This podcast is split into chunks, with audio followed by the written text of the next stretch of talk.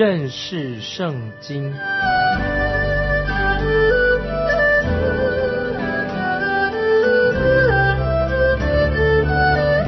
认识上帝的话，把上帝的话带到全世界。本节目是由认识圣经机构和环球广播电台联合制作，欢迎收听。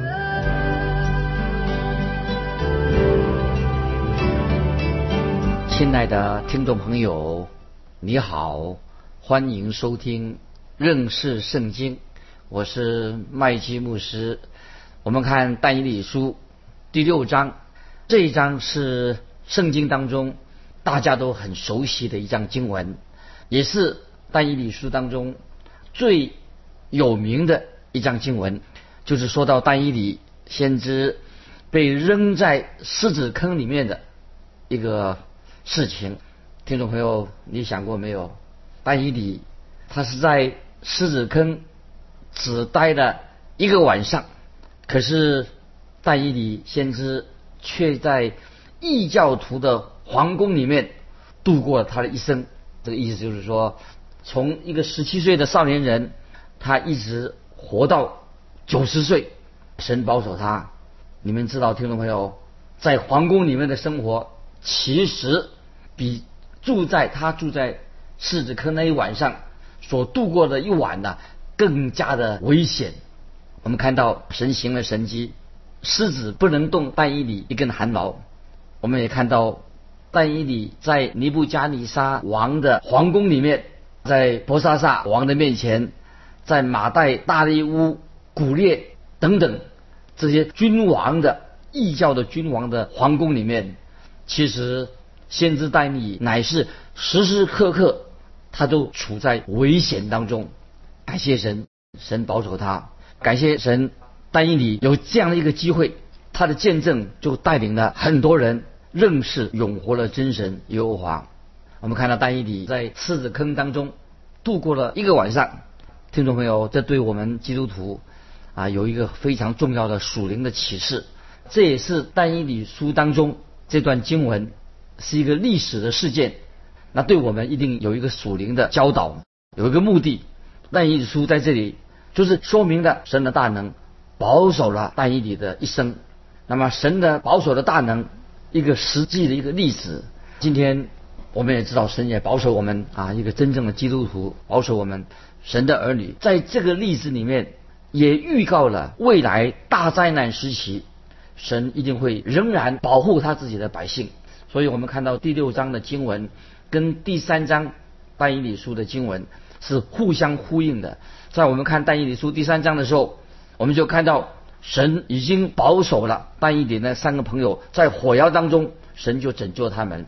那么在但以理书第三章那个时候，但以理他并不在那个火窑里面。现在我们来到第六章但以理书，也没有看到那个三个希伯来年轻人他们到底在做什么，没有记载。当然。这些年轻人都效法但以理，他顺服神的榜样啊！我们知道但以理做了一个非常顺服神的榜样。当事件发生的时候，因为发生的时间不一样，那三个希伯来年轻人可能他们已经不在人世了，因为发生的时间不一样。因此，我们看但以理书的第三章以及但以理书第六章，都让我们听众朋友看到，相信神在大灾难的时期。神会亲自保护他自己的百姓啊，有两个层面，神会保护以色列人，也保护了那些敬畏神的外邦人。所以这是神奇妙的作为。今天我们也知道啊，神也保护他自己的儿女。所以我们看到但以理书第三章强调的就是未来神的子民常常会受到恶人的憎恨，会受到恶人的逼迫。第三章可以说讲到基督徒受到那些恶人啊不信神的人。憎恨迫害，但耶稣六章第六章特别强调什么呢？来自魔鬼撒旦憎恨跟迫害，这是我们啊基督徒都要学习的功课。在彼得前书五章八节，勿要警醒，谨守，勿要警醒，因为你们的仇敌魔鬼，如同吼叫的狮子，遍地游行，寻找可吞吃的人。今天听众朋友，我们基督徒仍然像活在一个狮子笼里面。这个狮子笼代表今天我们活在这个这个世界。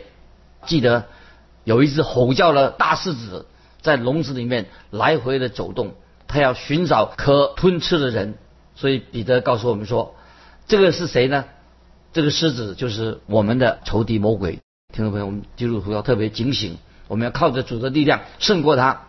继续看但以理书六章一二节，大利乌随心所愿立一百二十个总督治理通国，他又在他们以上立总长三人，但以理在其中，使总督在他们三人面前回复事务，免得王受亏损。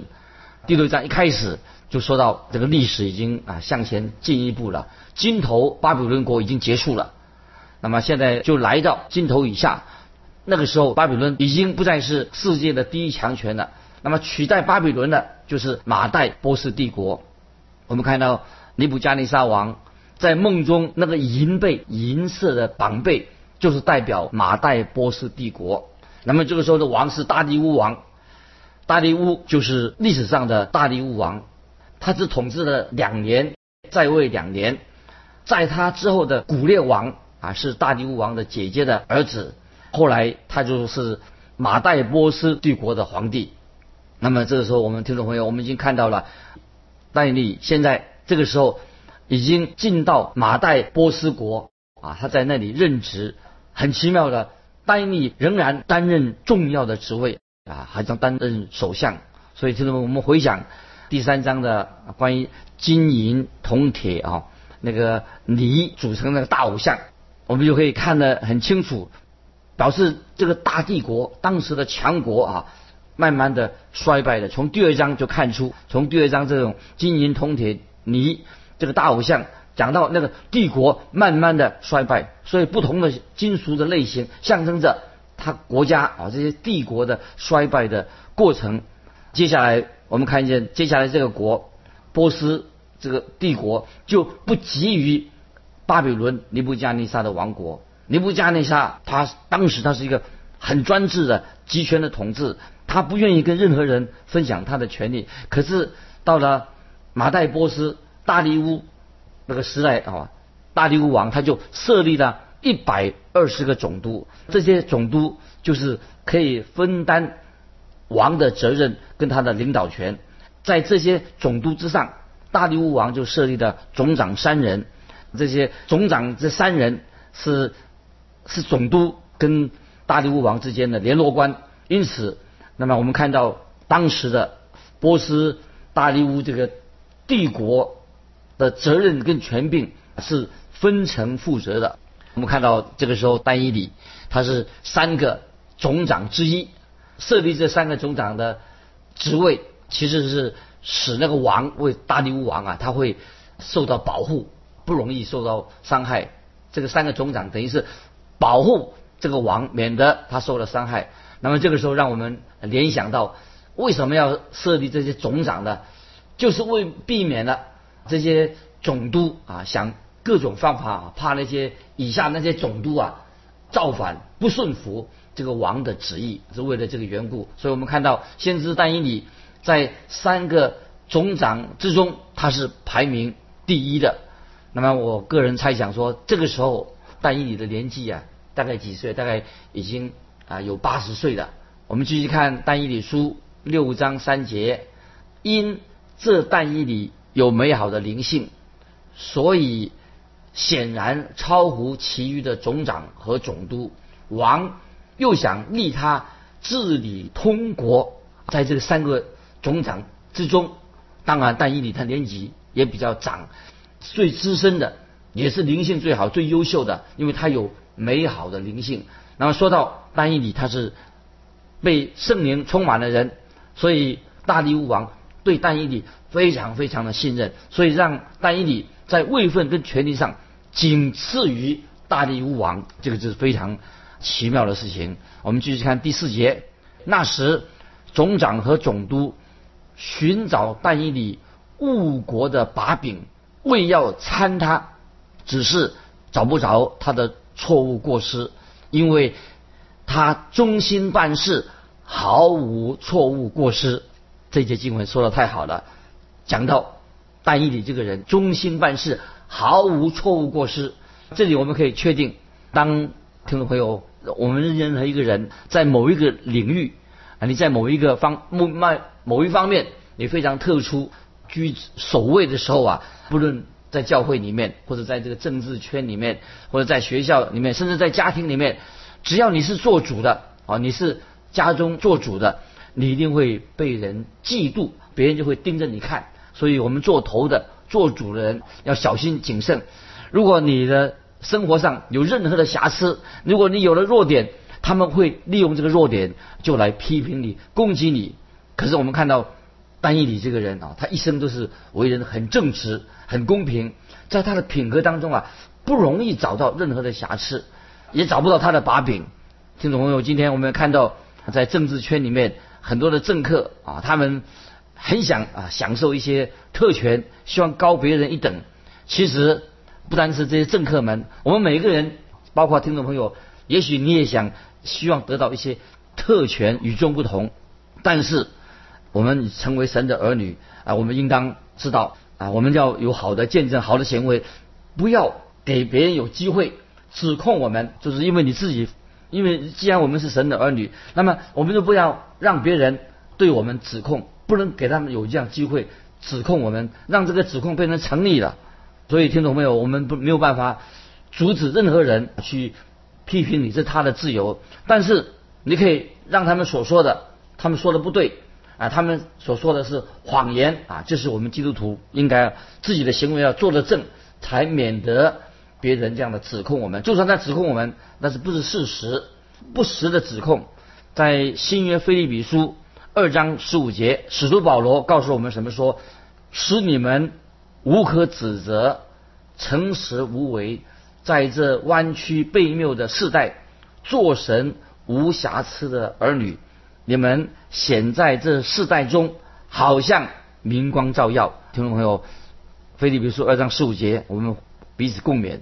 使你无可指责，诚实无为，在这弯曲背谬的世代，做神无瑕疵的儿女。你们显在这世代中，好像明光照耀。这是我们基督徒的啊，应该有的见证，也是保罗的见证。我们再引用一一段，使徒行二十四章十六节这样说：“我因此自己勉励，对神对人，长存无愧的良心。”听众朋友。使徒先生二十四章十六节啊，说的很重要。这个见证要这样子，我因此自己勉励，对神对人长存无愧的良心。换句话说，保罗可以在夜晚安然的睡觉，他不会良心不安。那么我们每一个基督徒应该能够啊，求主啊帮助我们，能能成能够晚上安然睡觉，要自己勉励，对人对神对人啊没有无愧的良心。如果今天听众朋友有无愧的良心，我们赶快向神悔改。那有人说，只有真正只有一人才能够问心无愧。我们继续看但以理书六章五节，那些人便说：我们要早参这但以理的把柄，除非在他神的律法中就寻不着。我们知道但以理他的见证很好，分别为圣，使神使他跟别人不一样啊，分别为圣。当但以理第一次被带到尼布加尼沙皇宫的时候，那么那个时候他还是一个少年少的一个奴隶。那么那个时候他就要求吃素，分别为圣。从那个时候开始，但以理啊，他就开始见证非常的好，与众不同。这是当时巴比伦国都知道的。那他们说，如果要挑但以理的毛病，只能够啊从他的信仰宗教里面去找。当他们说到把柄的时候啊。是什么意思呢？就是他们要要找出一些在王面前可以控告但以理的事情，找他的麻烦。今天我们看到啊，有些政客啊啊，这个政治人物啊，很喜欢找别人的马把柄。那么看到但以理他有没有被人找到弱点把柄被找到的？那么他的把柄是什么？就是他的信仰啊，他的宗教的信仰。其实这乃是。但以理的唯一的见证，他的优点的所在，他们这些人想要找但以理的把柄，他们是颠倒是非的，想要回回谤他。但是我们知道，但以理因为他对神很忠心，他信靠神，他过一个祷告的生活，也是众所周知的，因此他们没有别的办法找他的把柄，所以他们就在王跟但以理的在信仰的问题、宗教问题当中啊，找出一个矛盾来。我们看但以理书六章第七节，于是总长和总督纷纷聚集来见王，说：“愿大力乌王万岁！”国中的总长、钦差、总督、谋士和巡抚彼此商议，一定要立一条坚定的禁令。在三十日内，不惧何人。若在王以外，或向神，或向人求什么，就必扔在狮子坑中。啊，这些总督、总长、政客们啊，他们非常狡猾，有个阴谋。大帝王这个人心地是很好，从历史的见证来说，也是但伊里他心里所暗示的。但以理，但伊里。他认为这个但大利乌王啊，那是一个好的王，但是他有弱点。那今天我们知道，我们每个人都有弱点。听众朋友，也许你我都有弱点，也许啊，就是我们有人虚荣心，就是我们的弱点。大力乌王他是有这种虚荣心，他喜欢别人称赞他，给他说好话。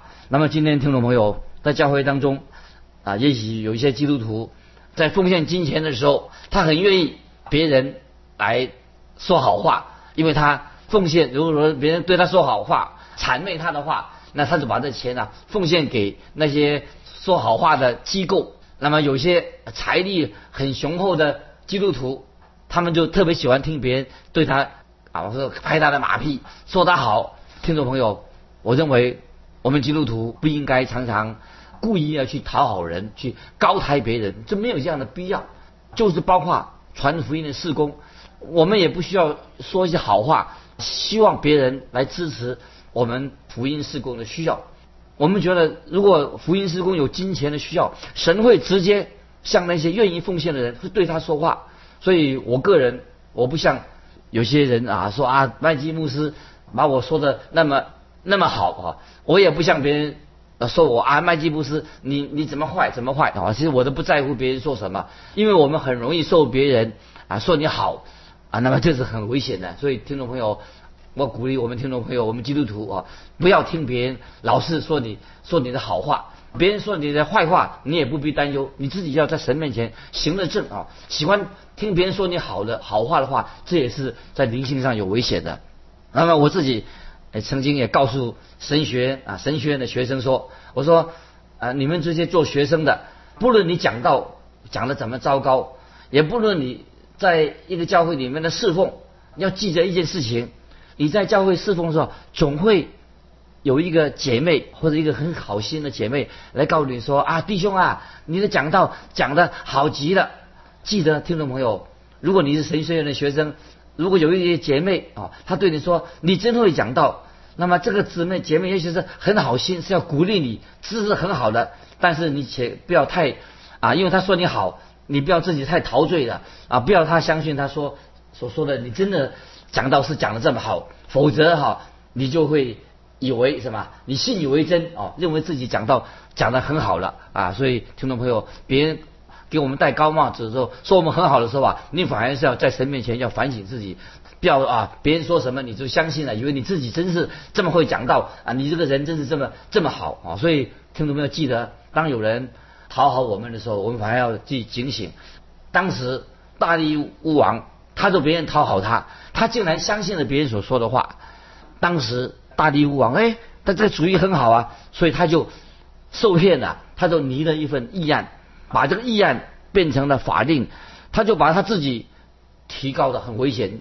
大力乌王做了什么事情？他就把他自己提高的像神一样地位，他把自己高抬自己了，他认为。当时让全国的人民，他既然下一个法令说，使全国的人民只能向他祷告，那么他自己把自己提到像神一样的地位，那么这个大地武王讲起来实在是太愚昧的做这种事情。好，我们继续来看《单一理书》第六章八九两节，王啊，现在求你立志禁令，加盖玉玺，使禁令。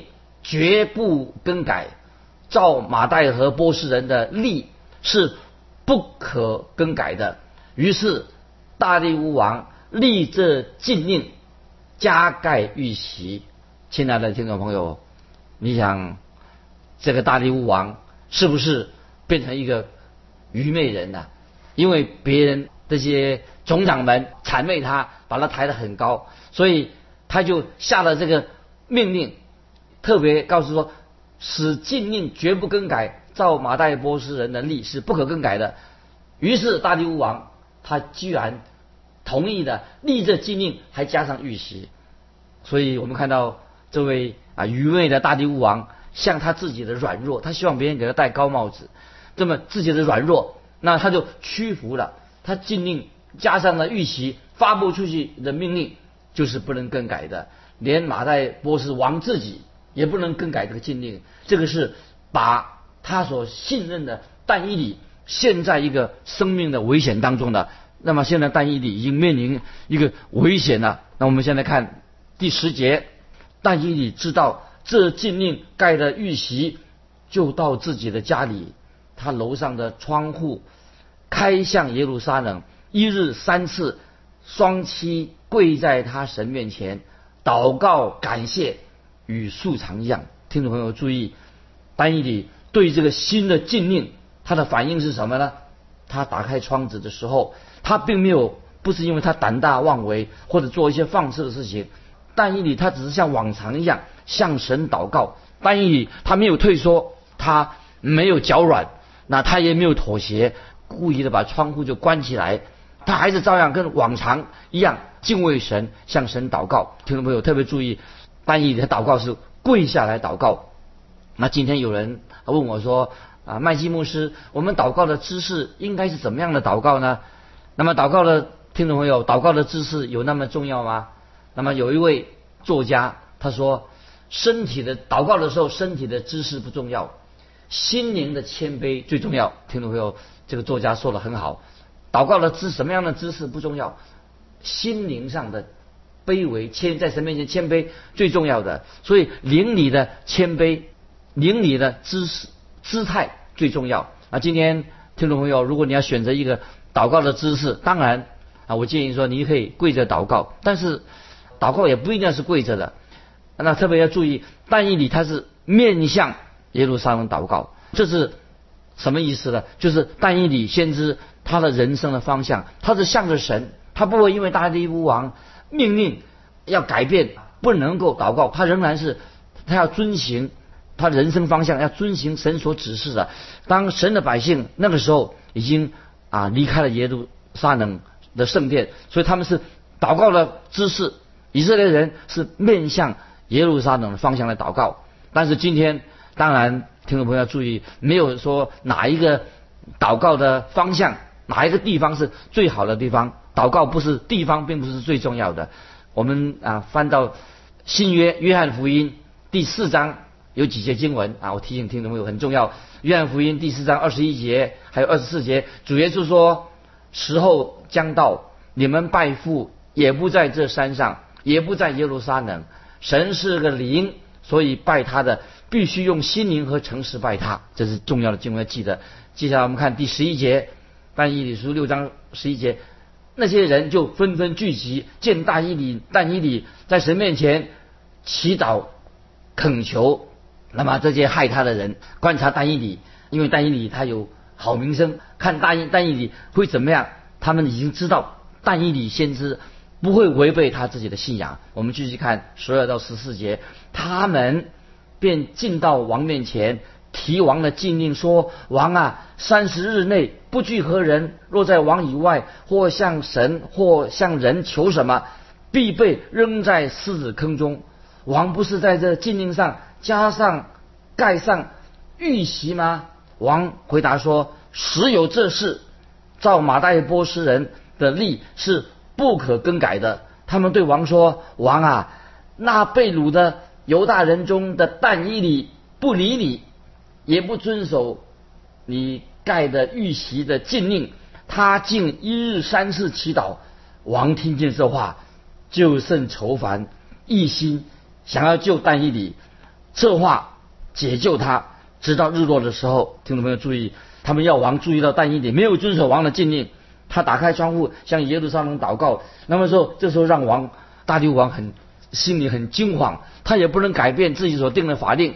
之前尼布加尼是吧，可以更改法令，可是现在这个王他没有这个权柄。那么我继续看六章的十五节，那些人就纷纷聚集来见王，说：“王啊，当知道马代人和波斯人有立凡王所立的禁令和律例都不可更改。”那么这个时候，班尼里就不会被扔到狮子坑里面。